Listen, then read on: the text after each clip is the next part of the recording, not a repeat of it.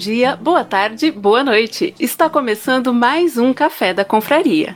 Este é um podcast nascido da Confraria Café Brasil para ser um espaço onde qualquer confrade com uma boa ideia possa ter o gostinho de participar da criação de um podcast. E hoje estamos aqui para continuar a desfazer mitos com os nossos agroconfrades. E hoje tem agroconfrade novo.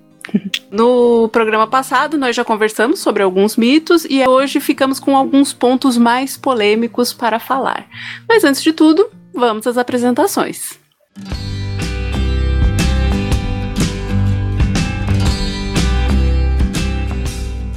Aqui é Denise Santana, de Guarulhos. Sou Fernando Pitti, hoje falando do interior do interior do Paraná. Aqui é Maicon Cambre, falando de Rondonópolis, no Mato Grosso. Olá, amigos. Aqui é o Plínio falando do interior do Mato Grosso, de Primavera do Leste. Oi, pessoal. Aqui é Samuel Paiva falando de Brasília.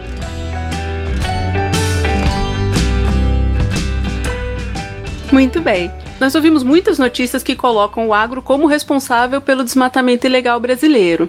Vocês conseguem resumir um pouco como que são feitas essas medidas? Porque tem muita divergência, né, dentro dessa, tanto das acusações quanto é, das explicações. Vocês conseguem explicar um pouco melhor para a gente como que funcionam essas medidas? Bom, o Brasil, o Brasil ele faz um, ele tem todo um sistema para ter esse cuidado de quando sendo desmatado e, e é, tomar as, as ações para, para controlar esse desmatamento, né? É, a gente tem alguns sistemas que são baseados em, em mais satélites. É, dentro dessa, desses sistemas, um é o, é o DETER, né? É, o DETER é um satélite que dá alerta de desmatamentos mensais, né? Ou diários.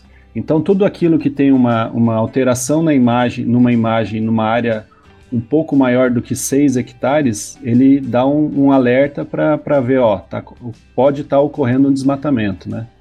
O problema dele ele, é que ele é um sistema para fazer alerta, não para fazer quantificação, né? O para fazer quantificação é um outro sistema que é o PRODES. E esse PRODES ele é, é lançado é, duas, duas vezes no ano. Primeiro se lança uma estimativa no final do ano e depois lá maio e junho aí lança um número fechado, né? Como a gente fica um período grande sem, sem notícias, vamos dizer assim, o pessoal acaba usando o sistema DETER e, e, e usando isso como para divulgar desmatamento. Né? Só que é um número que pode estar muito errado. Né? Se a gente lembrar, por exemplo, em 2019, 2020, último ano ainda, né? Quantas vezes vocês ouviram na, na, mídia falar que ah, o desmatamento na Amazônia aumentou 34%, o desmatamento na Amazônia aumentou 30%, né? E o, de, o sistema PRODES ainda não fechou, ele vai fechar em, em, maio, junho de 2021, mas a estimativa que ele deu, o desmatamento nosso aumentar aí em torno de 8 a 9%, né? Então, é, um dos primeiros problemas que eu, que eu enxergo é, de estar tá usando a ferramenta errada para tentar, tentar mostrar que está ou aumentando ou diminuindo o desmatamento. É, Michel, eu acredito também que essa questão do método de avaliação, quando o, o, sistema gera um alerta mostrando uma, que uma área maior do que 6 hectares foi aberta, ele não identifica também o que é desmatamento e o que é regeneração, né? Às vezes uma área muito degradada, onde você está limpando essa área, ela pode aparecer como desmatamento, mas na verdade ela não é, ela é só uma limpeza diária. Tem essa questão também. É, essa é uma pergunta, uma dúvida que eu tenho tá, também, é como que a gente define de fato se é desmatamento? Se é como você acabou de colocar aí apenas a limpeza de uma área, o satélite vai apontar e vai acusar que é desmatamento e, e os números vão vão fazer parte já desse, desse inventário de desmatamento? Não, não. É o sistema, o, o sistema que dá o alerta, que é o DETER, é para isso. Ó, pode estar tá acontecendo um, um, desmatamento, vamos, corre lá, dá uma olhada, vê o que, que é, confirma, não confirma, é, autua a pessoa que está fazendo, né? Essa que é a ideia dele. É, aí depois, com todas as imagens, começa a se fazer as filtragens, né? o que, que foi desmatamento mesmo, o que, que foi uma, uma imagem que, que parecia um desmatamento, mas era, era uma regeneração, como o o, Plínio comentou, né? Por isso que leva um tempo, e daí agora eu não sei te dizer o porquê que leva todo esse tempo, se teria como ser mais, mais frequente isso, esses dados, né? É, para consolidar o, o valor absoluto, né? Mas o, o, uma coisa que eu acho bem complicado é que, mesmo depois de consolidado, então, por exemplo, a estimativa nossa é de 2020, o desmatamento ter saído de em torno de 10.100 quilômetros quadrados para 11.100 quilômetros quadrados, né? É um número, teve o desmatamento tal, mas ele não consegue é, qualificar isso, sabe? Quanto disso é matamento ilegal mesmo, aquele ilegal que a pessoa entrou numa área que não é dela e roubou madeira ou está abrindo uma área que é, que é do Estado e ela está tentando é, pegar para ela, sabe? Porque tem um outro, outro dois pontos de desmatamento que é o legal, né? Então, se a gente pegar a nossa, legislação ambiental, é, por exemplo, aqui onde eu estou, Rondonópolis, sul do estado do Mato Grosso, Cerrado, Cerrado dentro da Amazônia Legal, 35% da propriedade tem que ficar como reserva legal, né? Os outros 65% pode ser aberto. E se a pessoa estiver abrindo esse 65%, ela entra como um desmatamento. Ele não consegue separar o que é legal do que é ilegal. E mesmo se a pessoa às vezes está entrando e, e desmatando uma área dentro, por exemplo, desses 65% é, é, por cento que ela pode desmatar, às vezes ela está sem a licença, ou a licença é, saiu a, via SEMA estadual, mas quem está quem tá fazendo o policiamento é o IBAMA, e o IBAMA não sabe que ele tem licença, sabe? Então se joga tudo dentro de um balaio, desmatamento, o que é legal, o que é ilegal e o que é um problema às vezes administrativo. Então, na verdade, a hora que colocam esses números, né, de, de quilômetros quadrados, está tudo junto, desmatamento legal e ilegal. Sim, hoje o Brasil não, não tem condição de estar tá separando o que é legal, fazer essa qualificação que seria, né? Até o pessoal da Embrapa é, territorial faz essa, essa chamada, né? É, porque como que a gente vai tomar uma ação, né? Então você pega um número, 10 mil quilômetros quadrados de desmatamento. Se o desmatamento foi legal, não tem o que fazer, ele foi legal. A pessoa está abrindo dentro da legislação.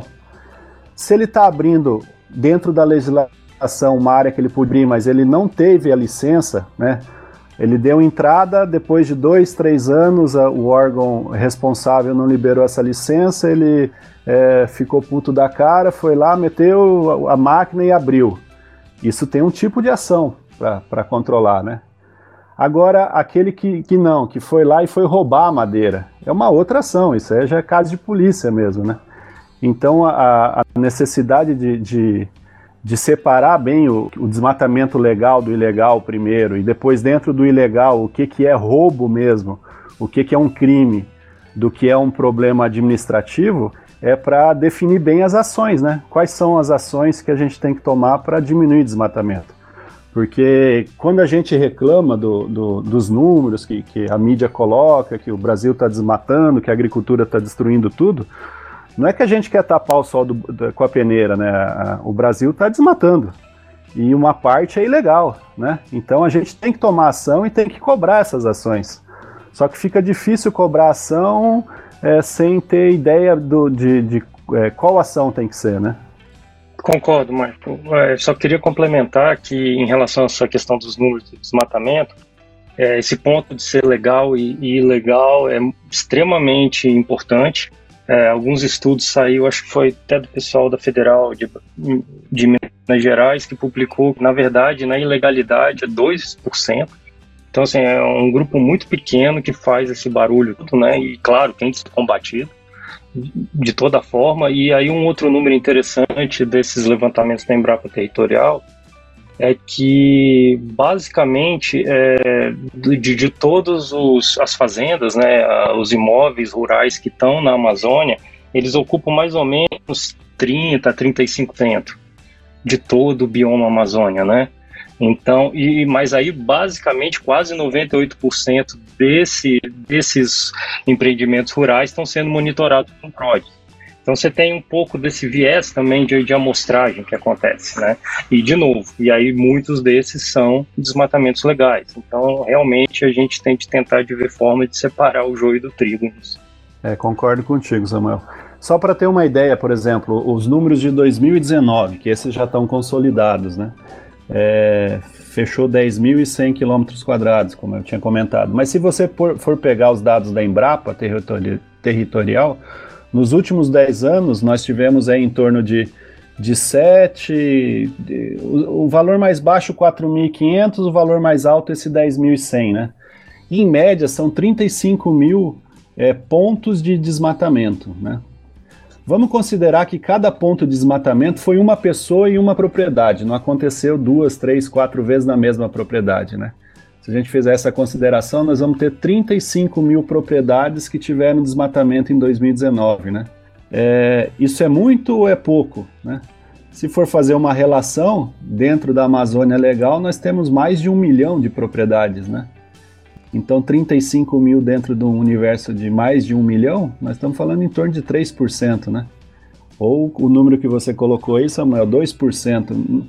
Se for ver assim, não é difícil, né? Por que, que não vai atrás dessas pessoas que estão causando o desmatamento ilegal e vamos resolver isso, né? E aí, Michel, fiquei, fiquei com a curiosidade. Se teoricamente é uma, uma proporção tão pequena, por que, que vocês acham que não se separa isso? Entendeu? Porque na hora que você coloca o legal junto com o ilegal, realmente você vai causar confusão. Se o ilegal é tão pequeno e que, portanto, seria mais fácil de você ir atrás, por que não se vai? Ótima pergunta. É, falando em, em termos de, de, porcentagem, como a gente está falando, são 2, 3%, que é pequeno mas em números absolutos ainda continuam sendo 35 mil pontos, né? Então o Brasil não tem braço para correr atrás anualmente de 35 mil pontos, né? E a gente, lembrando que é numa região que falta infraestrutura de estrada tal, né? Aí a gente tem que lançar mão de tecnologia, né? Então a gente tem satélite passando por cima do Brasil direto, da Amazônia, pegando esses pontos, né? Aí chega num, numa questão, ele só consegue definir é, a pessoa se ela tiver o tal do cadastro ambiental rural, né? Esse é um documento que eu não sei se outros países, é, os, os produtores ou proprietários de terra são obrigados a fazer, mas nós somos, né? Então, para a gente estar tá legalmente trabalhando dentro de uma propriedade rural, a gente tem que fazer esse cadastro ambiental.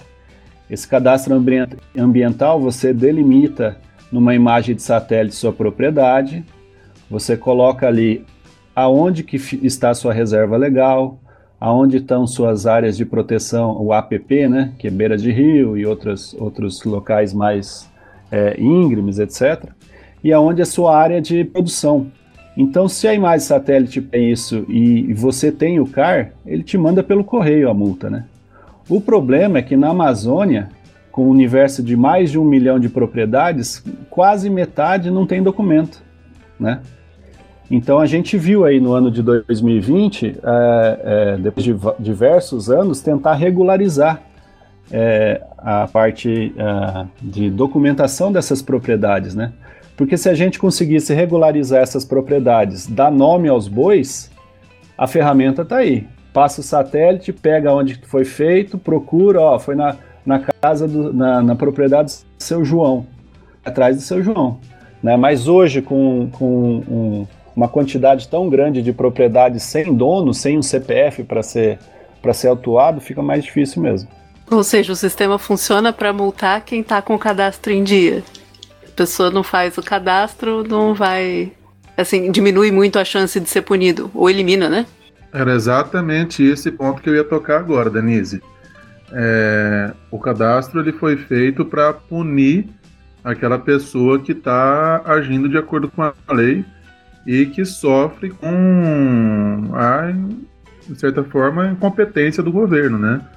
Porque, como o Michel disse, muitos produtores têm, solicitam a licença é, mais de uma vez, aguarda por um ano, dois anos, três anos, e por marasmo, por incompetência do, do governo, essa licença não é liberada, o cara vai lá e tira por conta de um carimbo. É, basicamente é isso. A licença tem todo um processo de avaliação, mas no final é um carimbo que o cara tem que conceder, porque ele está dentro da lei, ele não está fazendo nada fora da lei. e ele tem ele tá com carta, tá querendo agir corretamente, não tá querendo, ele não tá fazendo nada por maldade ou por ganância ou querendo agir fora da lei, mas por inoperância do governo ele acaba se colocando nessa situação, né? É, e uma coisa interessante da gente colocar é que é, essas pessoas que estão lá, uh, como vamos pegar esse número de 2 a 3% é, é, é desmatamento ilegal, né? Uma, essa estimativa. Então nós temos aí 95, 97, né, por cento de pessoas que foram, foram às vezes até levadas pelo governo para lá, né? E depois foi abandonada, né? É, teve uma, uma um, um dos podcasts do, do do confrade Paulo Ozaki, o Agro Resenha, que ele entrevistou um. Esqueci o nome do rapaz agora. Mas ele, ele falou uma coisa que, que, muito interessante, né? Se você for pegar os é, índices de desenvolvimento humano, é, toda, todos os índices que medem qualidade das pessoas, as piores cidades do Brasil estão na Amazônia, né? E é engraçado que a Amazônia é a região mais rica do Brasil, né? Então, como que faz? Essa pessoa está lá no, no, numa estrutura muito precária, vivendo na, no, nos lugares mais ricos do, do mundo, né? E, mas só, só para. Eu sei que eu estou falando muito já, né? Me desculpa. mas só para contar uma história, por exemplo. O, o recorde de, de desmatamento, ah, se você for pegar lá na, no site do INPE, é, o recorde foi em 95, né, 29 mil quilômetros quadrados, né, e depois disso, o segundo número foi de 27.700 quilômetros quadrados em 2004. Aquele ano, no governo do Lula, a ministra era a... Marina Silva. Isso, obrigado. Então, naquele ano, no governo do Lula, do Lula com a, a ministra é, Marina Silva, a gente teve um, uma ação que funcionou, né? Se você for pegar, foi Força Nacional, foi Exército, foi né, IBAMA, e, e, de um ano para o outro já caiu de 27 para 19, depois veio para 14, depois veio para 11 e baixou para 7, né? Só que naquela época eles já se comentavam que iam ter duas ações, a ação de polícia, né, para reprimir o desmatamento, que chegou no limite, e depois ia ter ação para gerar é, renda para esse pessoal que está lá, né? 500 mil propriedades, de, de, são 500 mil famílias morando lá que precisa de, de, ganhar, ganhar sua vida, né? E se não, não gerar uma atividade para substituir o desmatamento, eles vão continuar desmatando, né? O que, que aconteceu com o Brasil? Ele fez a primeira perna, que era a polícia, e a segunda não foi para frente. Veio crise novamente, crise em 2012, 2013, o que, que a gente vem vendo? De 2013, 14, 15, o desmatamento vem aumentando de novo. Então está na hora de o Brasil novamente vai ter que fazer uma ação para diminuir o desmatamento. Isso está sendo feito, né? Se a gente pensar bem, é, eu não lembro em outra, outra, outro período do, da história política do Brasil o vice-presidente está tá colocado junto com o exército para inibir isso aí, né? Só que a gente precisa da segunda parte que agora, o que, que vai fazer para gerar renda para essas pessoas, não voltarem para o desmatamento, né? É, sobre essa questão também, Michel, sobre a competência do governo em alguns sentidos, né? Eu trabalhei durante 15 anos no Mato Grosso do Sul, trabalhando com isso, né? Não diretamente com desmatamento, nem com nada, mas voltado, meu trabalho é voltado para a pecuária.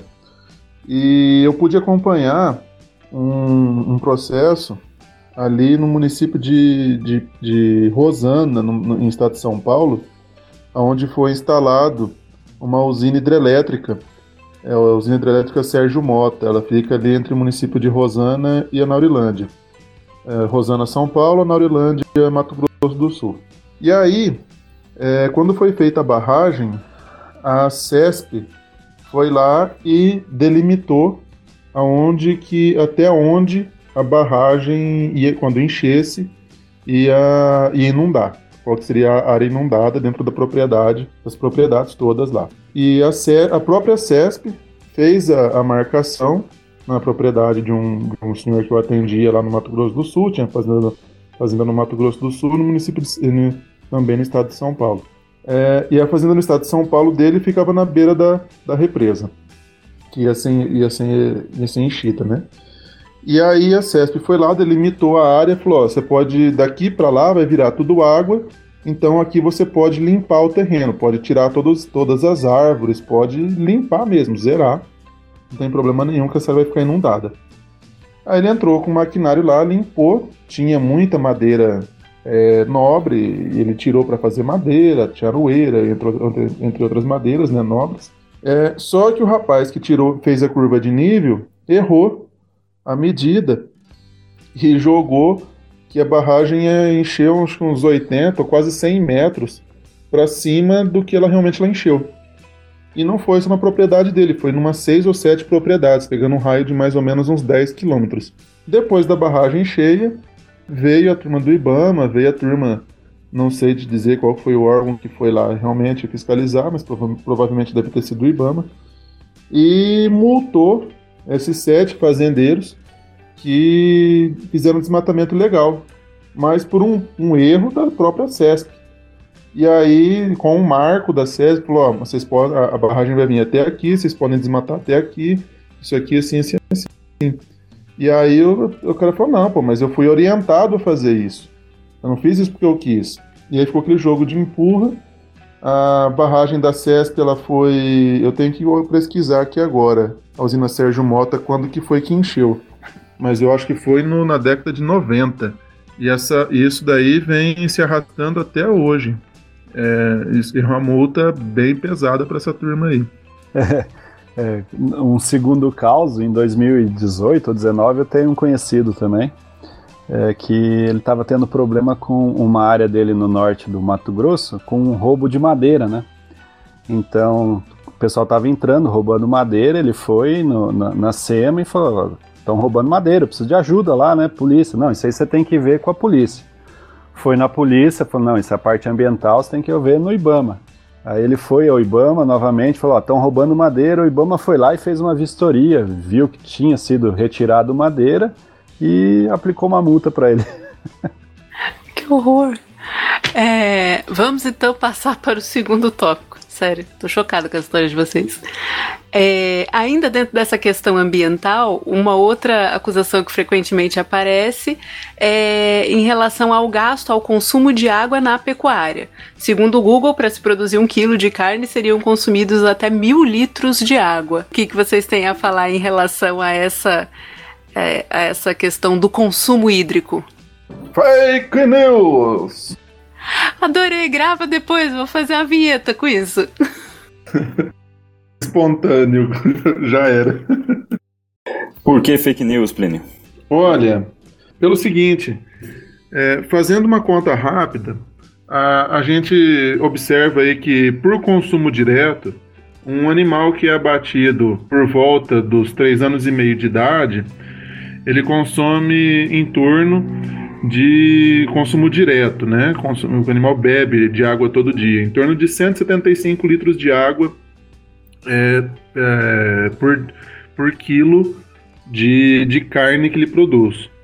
Se o animal é abatido com dois anos de idade, esse consumo cai para 75 litros de água para cada quilo de carne que ele produz. Tá joia? Então, para a gente chegar em mil litros de água por quilo de carne é muita água. Ou se considerar o pasto que ele vai comer, se considerar o milho que ele vai consumir nesse período de vida dele, a soja, para produzir os insumos, produzir o sal mineral, produzir o núcleo que vai comer, colocar a água que o peão bebe, colocar a água da descarga do peão, eu acho que mesmo assim não chega nos mil litros. É, é um volume é um volume extrapolado. Mas daí com isso, destrói a narrativa? Não pode? Justamente. Aí eu, o Michel complementa meu comentário. É, eu estava dando uma, uma, uma, olhada aqui na, na questão de pegada hídrica, né? Até o artigo que eu estou olhando aqui no, no site Giro do Boi, ele comenta que a pegada hídrica é, é uma das três irmãs, né? que o pessoal usa para fazer essas contas e, e, ver o que, que tem mais impacto, menos impacto. Uma é a pegada ecológica, então, ah, para se produzir um quilo de milho, quanto que de, destrói de, de árvores, né? É, depois a pegada de carbono, que é para se é, produzir um, um, boi, quanto de carbono a gente emite, ou de gás de efeito estufa. E a terceira, que é a pegada hídrica, então, para se produzir uma, um boi, quanto de, de água consome, né? É, eu não sei, não sei, pela conta que o Plínio fez aí, parece que está bem, bem extrapolado esse valor, né? Mas é, uma coisa que tem que se, se perceber é o seguinte, é, eles dividem essa, essa pegada hídrica em três tipos, né? Então, o consumo da, da água verde, que é aquela água que vem já dentro de, de água da chuva, né? Chove, cai no solo, vira pasto, ou produz soja, ou produz milho, que vira ração e dá para o boi, né? Essa água está num ciclo hidrológico, não é que você perdeu essa água. Você consumindo o boi ou não, ou colocando o boi ali ou não, a água da chuva vai cair e vai fazer o seu ciclo, né? É, uma outro tipo de, de água dentro dessa pegada hídrica é a água azul, que seria aquela água retirada de poço, de rio, de nascente, que também você retira de um rio, que poderia estar correndo por uma cidade, por exemplo, mas ele também vai retornar, né? Ele volta para o ciclo hídrico e volta para o rio. O problema que é que às vezes essa pegada hídrica é, é, é mais calculada para uma indústria, por exemplo, é aquela que eles chamam de água cinza, né? Que é pegar a água da natureza, colocar num processo produtivo e devolver essa água suja, né?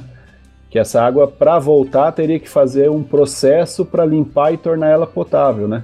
Para você produzir um boi a pasto, como o Brasil faz, não é assim, né?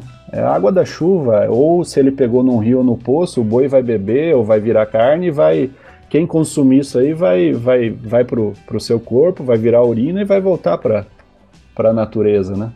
É, e aí eu acho uma coisa interessante também, só para a gente fazer um disclaimer com o pessoal que vai escutar depois, é que ninguém aqui é maluco de achar que a água não é importante e tem de ser usada de, de qualquer forma pelo nosso país ser abundante nesse recurso natural, de jeito nenhum. É, é, claro aqui que todos os sistemas de produção hoje do, da agropecuária nacional estão visando né, fazer mais tecnologia, selecionar mais cultivares e mais animais resistentes e mais adaptados né, a, com baixa em locais com menos água. Né? Então a ideia sempre é melhorar essa produtividade para diminuir até essa quantidade de água que é gasta, né? Mas uma coisa é isso, né? Você usar a tecnologia para melhorar o sistema de produção e outra coisa é fazer essas narrativas, né? Sem pé nem cabeça. É isso, é, isso é bem verdade. Ainda mais nós brasileiros que temos água em abundância, né? Então a gente pode olhar o nosso consumo, não falo agora só como produtor, mas nosso consumo dentro de casa ou, ou na cidade, né? É sempre de, de esbanjamento, porque a gente tem água sobrando, né? O que você, aquele insumo que você tem sobrando, você acaba utilizando é, nem sempre de forma tão eficaz como se fosse num país que um Israel da vida que a água sai cara para tornar ela potável, né? Concordo contigo, Samuel. Agora, se, se não tiver produção de carne, como é que vai se alimentar milhões, bilhões de habitantes em todo o planeta? Que o Brasil é um, um dos maiores exportadores mundiais de, de, carne de frango, carne de suíno e acredito que também de, de bovino, não é? Essa é, uma, essa é uma preocupação que o pessoal tem, né? Se a gente lembrar, não sei se vocês conhecem aquele, aquele é, levantamento que a FAO fez, estimando, eu acho que foi isso nos anos 2010, 2015, por aí, não lembro a data certa, né? Mas ela estimava como que seria a, a, o crescimento da população até 2050, né? Soltou um relatório. Então lá ele colocava, por exemplo, a, a população sairia de 6 bilhões para 9 bilhões em 2050, né? Essa população ela sairia, é, sairia cada vez mais do meio rural para o meio urbano, é, modificando o seu consumo de, de, de alimentos e principalmente de carne, né? E também eles colocavam que é, estimavam que a renda dessa população iria aumentar. Eu não lembro a porcentagem agora. Mas é, dentro desse relatório eles colocavam que de até 2050 a gente teria ia aumentar em 50% o consumo de cereais, né? Na, na época era em torno de 2.100 2,1 bilhões de tonelada por ano, passando para 3 bilhões de tonelada por ano, né? E o de carne ia passar de 200 milhões de toneladas ano para 470, 450 milhões de toneladas ano. Né? Então, até 2050 ia aumentar o consumo de alimento e aumentar mais ainda o consumo de carne. Né? E, e daí se colocava qual que, qual que vai ser o caminho para gente, a gente é, é, fornecer todo esse volume de, de alimento. Né? Aí tem uma linha de, de pessoas que acham que o, é, diminuindo o consumo. Né? Mas isso é fácil para falar para quem não, não já tem um consumo em abundância, né? Agora, como você fala para aquela pessoa que, que, que o consumo já é pequeno, para ele cons consumir cada vez menos, né? É, uma das coisas que você tinha falado, Michael, foi sobre a questão do, da agricultura de baixo carbono. O que, que vocês podem explicar, assim, o, o que é, em que consiste, onde vive, do que se alimenta, o que é a agricultura de baixo carbono? Ah, tá. De novo, é mais ou menos a visão que eu tenho, né? Um, um pouco que a gente lê sobre o assunto. Eu acho que a agricultura de baixo carbono foi até uma, uma demanda, né, da, muito aqui no, no, Brasil, né, hoje a gente tem uma política pública para isso, que foi uma resposta, né, àquela onda, né, de, uh, da questão dos gases de efeito estufa, né, no combate que na época eles ainda chamavam de aquecimento global. Agora esse termo praticamente sumiu uh, do noticiário. Então isso é uma política para, de maneira bem simples, assim, rápida, né? É um conjunto de ações que você, que a gente implementa, né? De deixar a agricultura, a agropecuária mais sustentável, né? Então você é você fazer tecnologia para para você diminuir é, esse impacto, né? Desses gases, da emissão de gases de efeito estufa. E aí você tem várias tecnologias, e isso é, virou uma lei no Brasil, se eu não estou enganado, foi em 2009, né? Então, e só que essas tecnologias hoje, né, 10 anos depois, é, são extremamente interessantes, algumas delas, né? Então, é, nós temos hoje recuperação de pastagem degradada, né? Integração de lavoura, pecuária e floresta, que é, hoje é um dos principais. O Brasil hoje é, seguramente é quem melhor faz isso no mundo. É, sistema de plantio direto, que a gente já faz há algumas décadas. Fixação biológica de nitrogênio, né, e florestas plantadas e, e, e tratamento de dejetos animais. Então, e algum desses pontos, vocês podem ver que são coisas que já são feitas no Brasil há um tempo. Então, assim, a, a, a nacional, ela por si só, ela já vinha usando práticas sustentáveis que hoje o mundo reconhece como sustentáveis essenciais. Então, é, hoje a gente tem essa política nacional para lidar né, em deixar a agropecuária mais sustentável e mais produtiva da, da mesma forma. Então, em resumo, mais ou menos seria isso. Se alguém quiser dar uma complementada. É, Samuel, aí você foi ótimo na sua colocação e todas, todas essas essas atitudes, né, que tem essa pegada de, de produção de baixo carbono, né, agricultura ou pecuária de baixo, produção de baixo carbono, são atitudes que geram maior rentabilidade para o próprio produtor. Então, assim, ó, sistema de ganha-ganha. O cara tá, o produtor, ele tá, ele tá produzindo carne ou produzindo grãos, gerando menos carbono, recuperando pastagens, melhorando a terra, tratando rejeitos e também aumentando a lucratividade dele. Porque ao reaproveitar dejetos, ele, ele utiliza esses dejetos para adubar a terra. ao, ao, reformar a pastagem, ele vai ter uma maior produção de carne por hectare, de quilos de carne por hectare, ou então melhorando a terra, mais sacos de soja, ou mais sacos de milho, ou mais sacos de trigo, e assim por diante.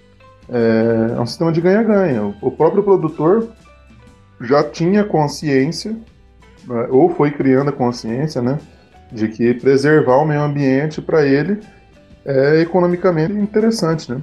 Aí uma dúvida, é, existe uma uma lista pré-determinada de atividades de baixo carbono ou é algo é, você tem um fim, e aí, para isso, qualquer atividade que seja encaixada neste fim será classificada como baixo carbono? É, o que eu entendo, acho, Denise, é que você tem algumas metas, você tem uma meta de redução, e aí você tem sugestões né, de várias ações para atingir essa meta. E aí, para os produtores que quiserem adotar algumas delas, né, e, e, tem flexibilidade em cada uma delas, você consegue, né, é, a ideia é você ter subsídio, né, governamental com juros menores, né, produtores que queiram mudar, né, seu sistema de produção para esses dentro do sistema ABC. Então você tem flexibilidade, sim, não é, mas, mas você tem um direcionamento, claro. É, é, é assim, né? A agricultura de baixo carbono, financiada pelo governo, são metas que o próprio governo brasileiro colocou nessas, nessas é, rodadas é, internacionais de, da forma que ele vai baixar a emissão de carbono dele, né? É, então, por exemplo, só para ter uma ideia, isso é financiado, né?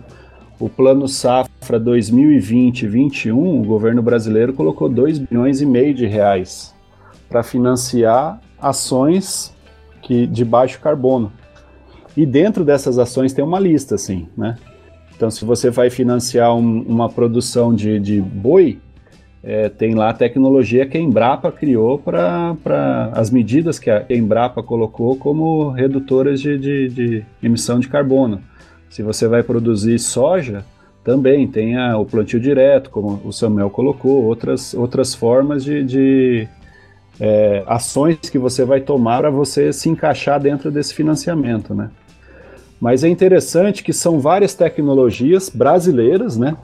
É, a, a, grande maioria é de tecnologia gerada dentro do Brasil para agricultura é, tropical, né? E, e, que a gente lançava a mão, diminuía o, o, a emissão de carbono frente a outros concorrentes produzindo o mesmo produto, né? Só que a gente nunca usou isso como um marketing nosso, né? E, e, se você for pegar hoje, o Brasil de, devagar está tá fazendo marketing em cima desses manejos e também está querendo ganhar dinheiro com isso, né? Então, em cima de uma tecnologia da Embrapa, da, da integração lavoura-pecuária ou integração lavoura-pecuária-floresta, hoje a gente tem a carne carbono neutro, né? Então, quem produz dentro desse sistema de manejo, ele ganha créditos de carbono para ser vendido no mercado externo ou até para se financiar é, com o selo verde. Né? Dentro da área de combustíveis, eles nós temos também o CBIL. Né? Só para ter uma ideia, em 2020 foi gerado 18 milhões de créditos de carbono né, de, de CBIL. Cada contrato de, de, de CBIL é, equivale a uma tonelada de carbono a menos emitida. Né? E dentro do, desses CBIOS no combustível, uma parte é, é substituir combustível fóssil por biocombustível, né? Então, combustível vindo do etanol, vindo de, de, de, biodiesel feito de soja ou de outro óleo vegetal, né? Ou até óleo animal, né? É, então, é, o outro passo que está se dando agora é se criar esses títulos, esses créditos de carbono para ser vendido no mercado externo, né? Isso, aí então tem toda uma legislação que está, se eu não estou enganado, já passou em alguma fase ali no Congresso e é até foi, né? Eu acho que o ministro do Meio Ambiente bateu forte, né, na, no, nos atores internacionais falando, ó, a gente faz, agora vocês vão pagar.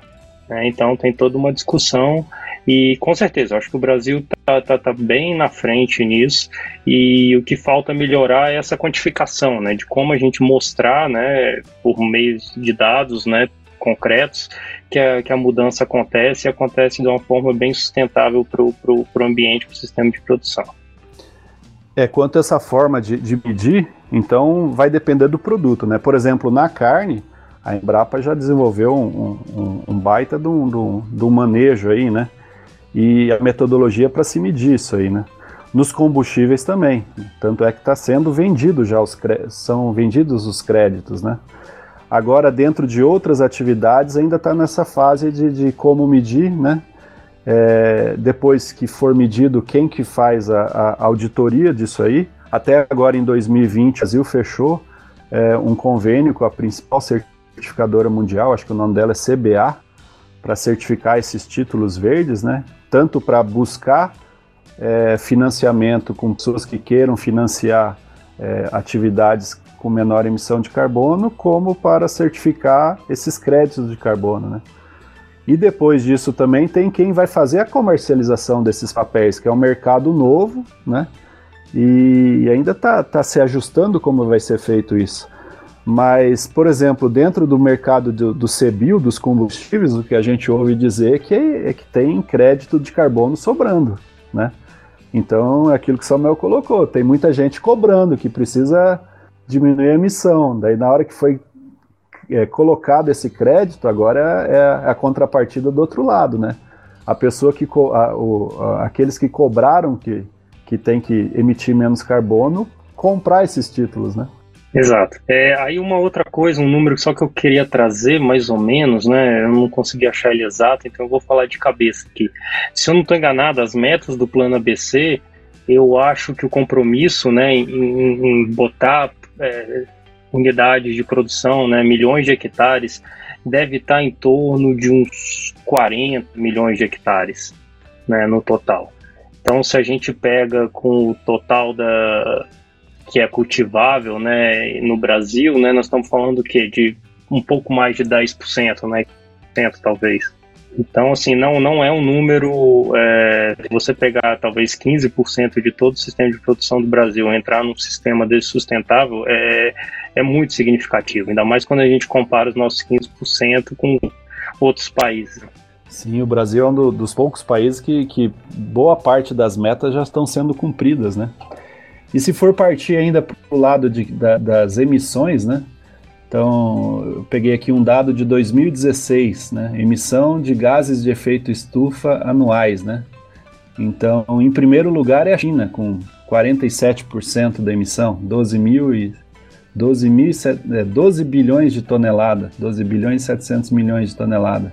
Estados Unidos vem em segundo com 24% das emissões, né?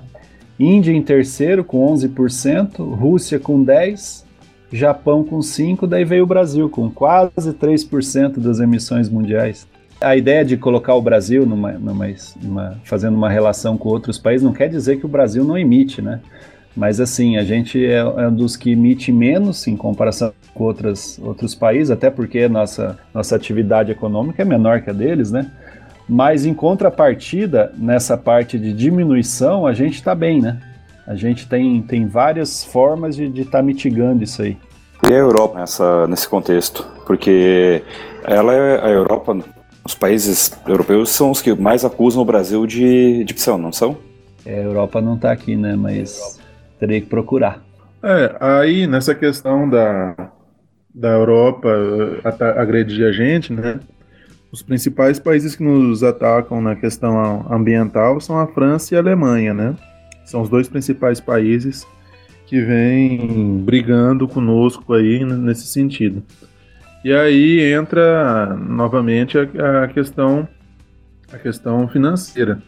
Então, já que não dá para nos boicotar é, criando barreiras comerciais, vão se criando barreiras é, sanitárias ou barreiras ecológicas, né? Falando sobre desmatamento, sobre invasão de áreas indígenas, é, trabalho escravo, que a gente sabe que é praticamente inexistente no Brasil hoje.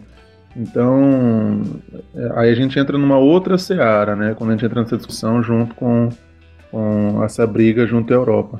Isso, e eu acho que a questão da Europa também é, é, eles vão fazer isso pagando, né? Então eu espero que isso seja feito eles pagando os créditos para a gente, né? Porque é, é para eles fazer essa redução de emissão é completamente é, é bem difícil e, e, extremamente onerosa. A sorte é que é, você tem alguns países lá que são muito ricos, têm muito dinheiro, vão conseguir fazer isso na com, com um investimento pesado, mas na em termos de investimento às vezes pequeno, né, acho que o Brasil tem, tem grande chance de sair na frente, mas eles estão tão bem complicados. Por isso que eles, é, que nem o Plínio falou, por isso que tem esse, esse lobby forte contra o agronegócio nacional. Eles sabem o potencial que a gente tem e, e, e assim, nós estamos ainda, a gente tem esse potencial funcionando uh, às vezes meia boca, né? Mas de maneira geral, é, se a gente tivesse uma organização melhor, uma infraestrutura um pouco melhor que nem, por exemplo, alguns países da Europa, né? Seria muito difícil competir com o Brasil é, em qualquer produção de alimento. Então, na verdade, França, Alemanha tem mais medo da competição do que de fato estão preocupados com a, poluição, a desmatamento, poluição, efeito estufa e outras coisas. É, um exemplo que eu uso nessa questão da, da guerra comercial foi. Eu não sei precisar o ano, acredito que deva ter sido em 2006, 2005. Foi logo após a, a, o surto de afetose no Mato Grosso do Sul.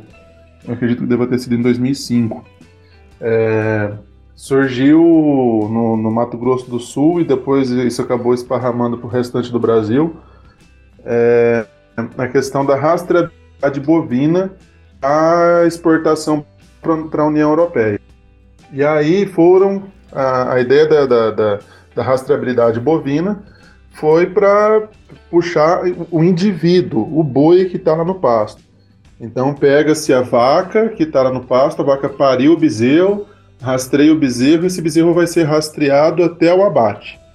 É, isso foi levado de 2005, eu acho, 2006, até 2009. E 2009 começou-se a, a, a, acabar com isso, e aí a derradeira foi agora, assim, a, a, a, finalização do boi rastreado do boi Europa foi agora com a entrada do mercado chinês em cima do boi. Mas o que, que é essa questão do, do boi rastreado? O boi rastreado foi uma, uma começou por conta da vaca louca lá na Europa, e aí queriam rastrear os animais aqui no Brasil, é, para poder falar, não, certificado, esse animal realmente ele nunca tomou hormônio na vida dele, ele nunca comeu nada de origem animal, esse animal ele foi vacinado, ele foi vermifugado, ele levou uma vida feliz. E aí, é, no Brasil, isso não dá certo. Você pega uma fazenda que tem mil cabeças ou que tem 800 cabeças, é, é uma fazenda é uma fazenda relativa, é uma fazenda média, não chega nem a ser uma fazenda grande. É, é um processo complicadíssimo. Quem está no campo, é, eu cheguei a trabalhar com rastreabilidade, inclusive, né? Rastrear, a União Europeia queria que nós rastreássemos os indivíduos. E foram criadas várias propostas para se rastrear a fazenda e não indivíduo, né? Não boi, rastrear a fazenda. E no final das contas isso acabou acabando. Hoje ainda existe o sistema ERAS, que é o sistema de, de rastreabilidade, o sistema SysBov, que depois evoluiu para o sistema ERAS, mas que é um sistema fracassado. É, eu não conheço, eu conheci muita, na verdade todo mundo fez, porque existia um pequeno incentivo financeiro para se rastrear, mas hoje eu, eu desconheço. Eu não conheço ninguém que trabalha com Eras. Não sei se o Michel conhece, se o Samuel conhece, mas hoje eu desconheço quem faz isso. E na verdade foi por pressão. É uma, foi uma, uma maneira da, da União Europeia nos pressionar a fazer algo, é, vamos falar assim, dando desculpa sanitária para fazer uma pressão mercadológica, né?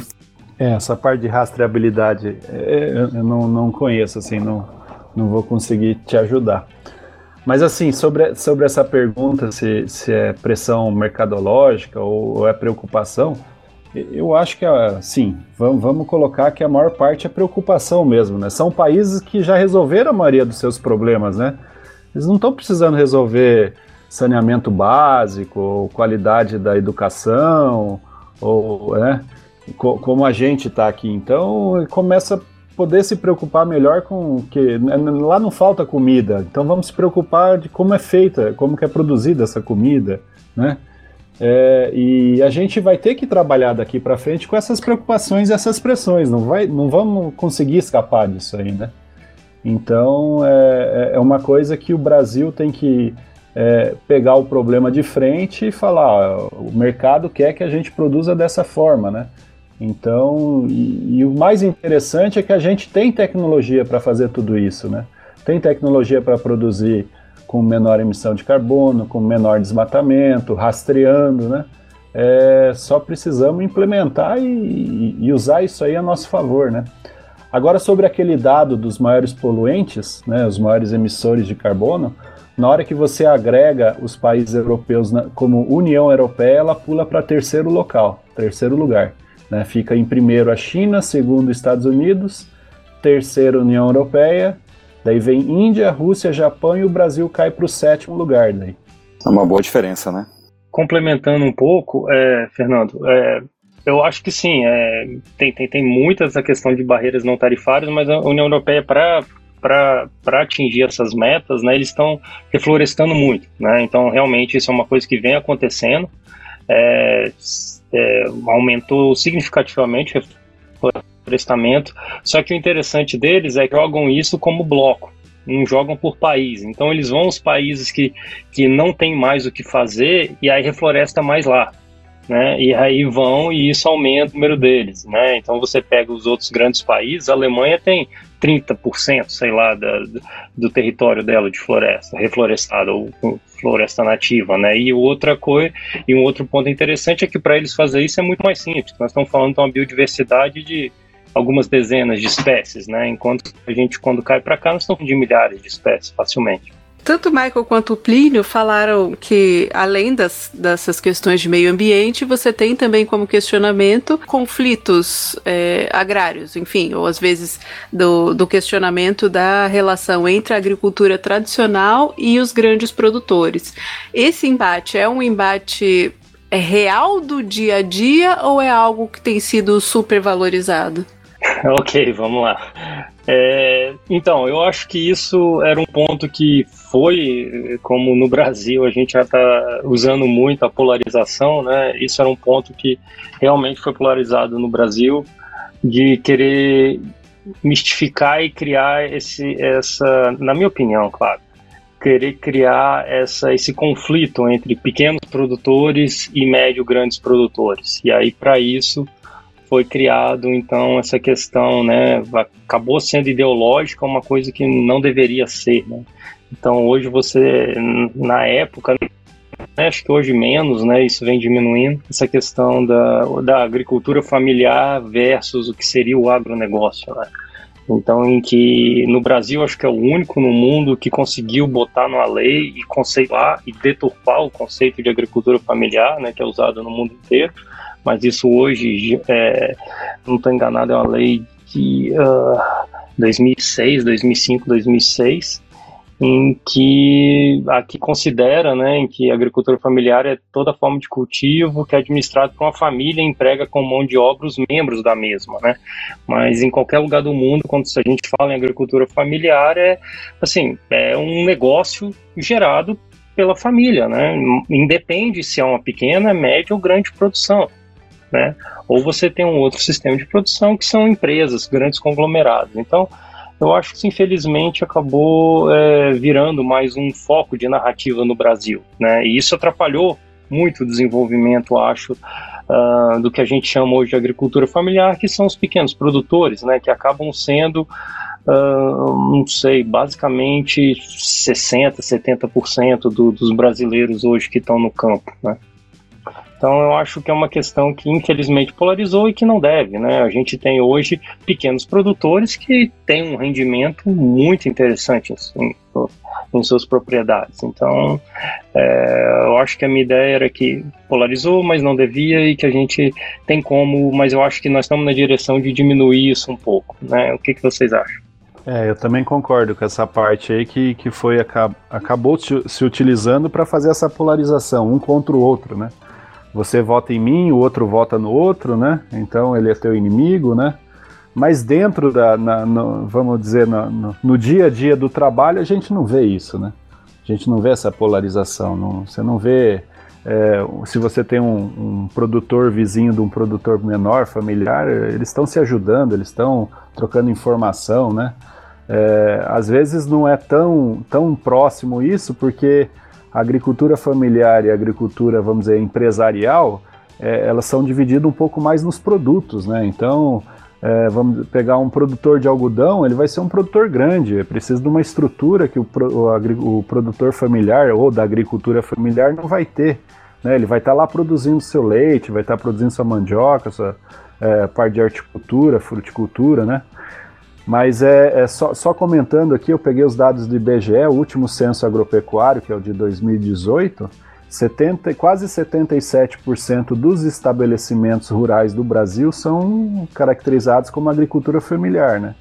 Então, até quatro, quatro módulos fiscais, que esse módulo fiscal muda dentro de um município, o tamanho dele, é, e pessoas que só trabalham membros da família, não, não empregam gente de fora, né?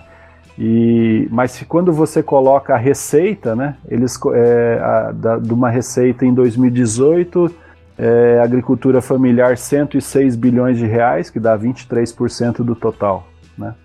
Mas se você for pegar por produto, aqui no, no censo agropecuário eles levantaram uma cesta de 65 produtos, né? Então, quando você coloca soja, milho, cana-de-açúcar, eles representam 5%. Mas quando você vai para a produção de abacaxi, por exemplo, é 93%. Produção de café, 90%. Mandioca, 89%. Cacau, 88%. Produção de, de leite, 88%. Então, eu não, eu não entendo o porquê dessa, dessa diferenciação, né? Sim, e também acho que um outro ponto, Michael, muito interessante que você falou dessa, dessa falácia que não existe, é o que tem hoje no Brasil, que são as cooperativas, né? Você tem o cooperativismo, que é um movimento que tem crescido bastante no Brasil, e quando você está dentro da cooperativa, você vê pequenos, médios e grandes produtores lá, né? Trabalhando em prol de um produto, né? De, de um foco comum, seja para a região, seja para um, um, produto, né? Então, realmente, é, é, é sem noção essa questão. Muito bem, então vamos às nossas considerações finais e recomendações. Eu não tenho nenhuma. A recomendação que eu tenho é para todo mundo ouvir a trilogia inteira, tá? Hoje é o segundo programa, teremos o terceiro.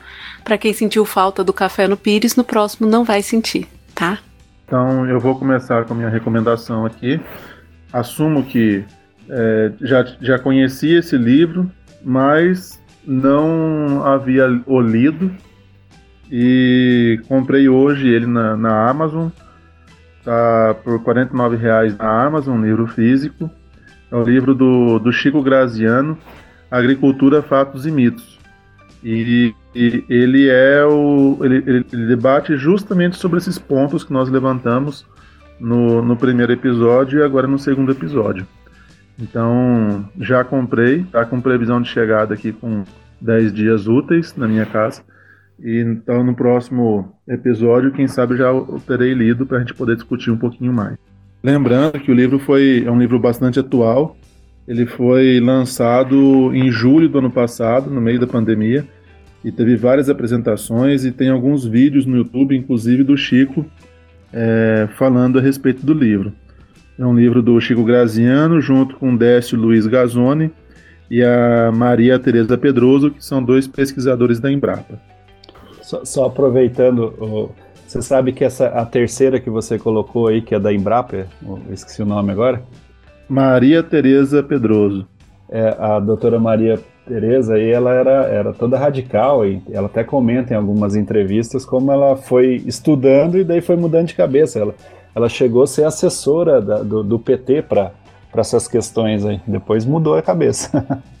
Eu também não tenho, não tenho nenhuma consideração final aqui, nenhuma recomendação. Estou, estou muito urbano ultimamente para poder recomendar alguma coisa.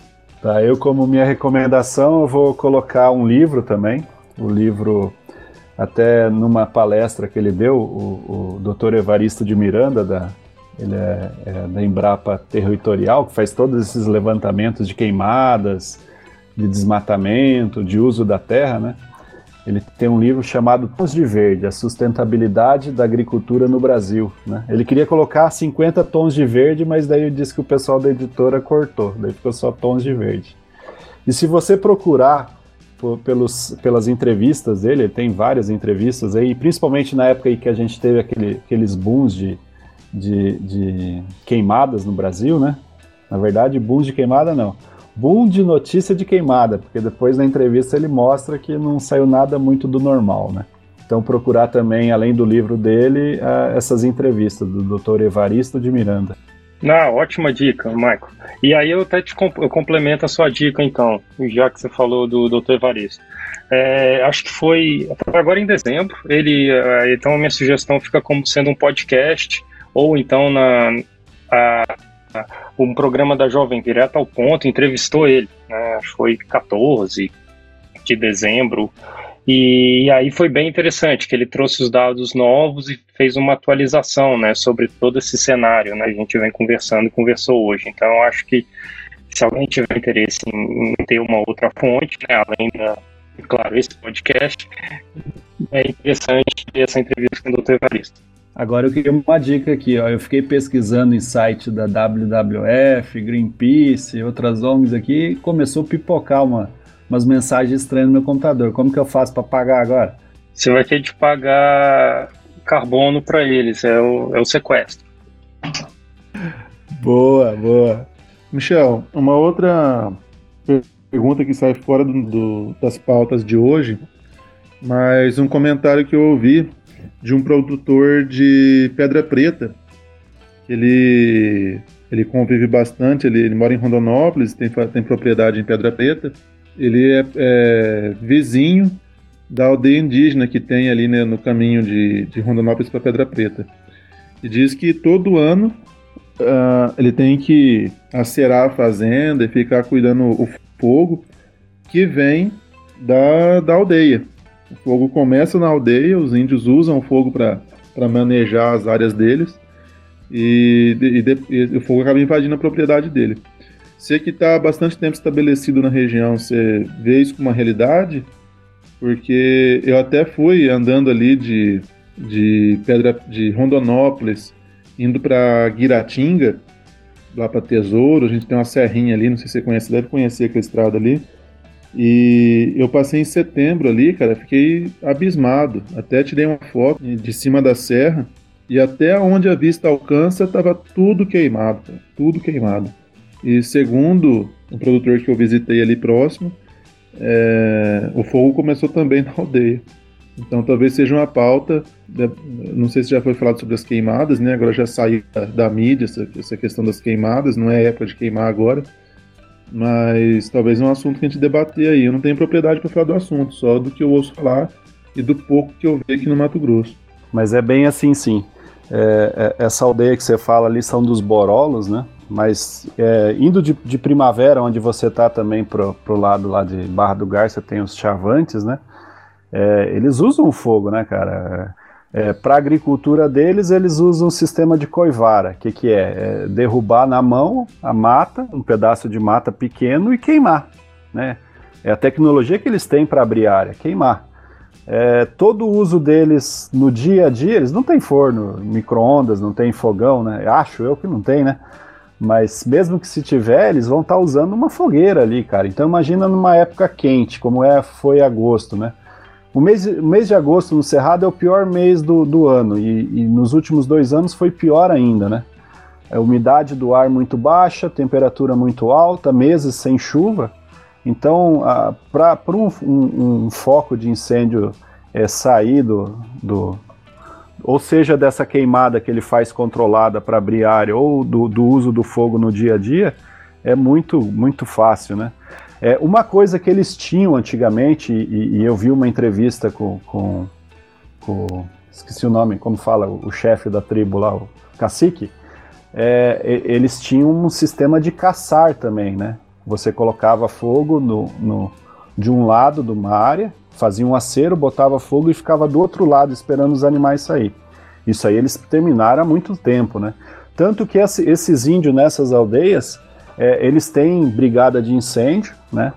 É, essa brigada é treinada por, por ONGs ou próprio governo, os bombeiros, e depois, quando eles estão fora dessa, desse período muito louco de queimada, é, eles prestam serviço para fora também, né? Então, os próprios índios têm brigada de, de incêndio lá também. Mas só, só aproveitando, então, já que você deu essa brecha, eu estava vendo esses números ontem. É, o fechamento das, da, da, dos incêndios ou queimadas em 2020, né? Então a gente veio de um ano muito seco, né? Então, quatro, cinco, seis meses sem chuva. As temperaturas foram um pouco mais altas por conta disso, de, dessa falta de chuva, né? É, mas a América do Sul, em média, aumentou em 27% os incêndios, né? Em primeiro lugar, a Argentina, 157% de aumento. Em segundo lugar, o Equador, 120%. Em terceiro e quarto lugar estão o Paraguai, com 66%, Uruguai e Paraguai, com 66%. Depois vem a Colômbia, com 33%. Aí começam os países que foram a, a, é, menos do que a média na América do Sul. Aí vem o Peru, com 17%, e o Brasil, com 13%. Agora a gente ouviu alguém reclamando da Argentina, do Equador, do Uruguai ou só do Brasil, né?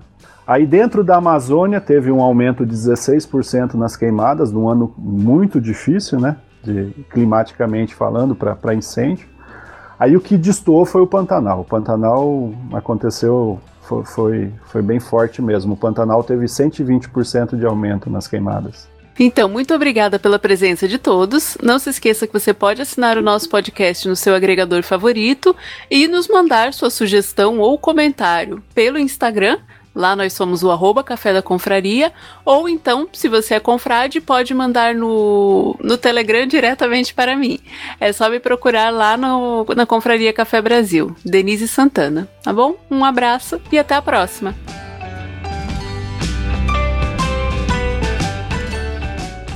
Este episódio do Café da Confraria foi desenvolvido a partir das sugestões do confrade Samuel Paiva. Teve suporte Klingon de Sr. Mal e Paulo Oliveira e edição de Denise Santana. Um agradecimento especial ao Luciano Pires pelo apoio e pela criação da Confraria Café Brasil.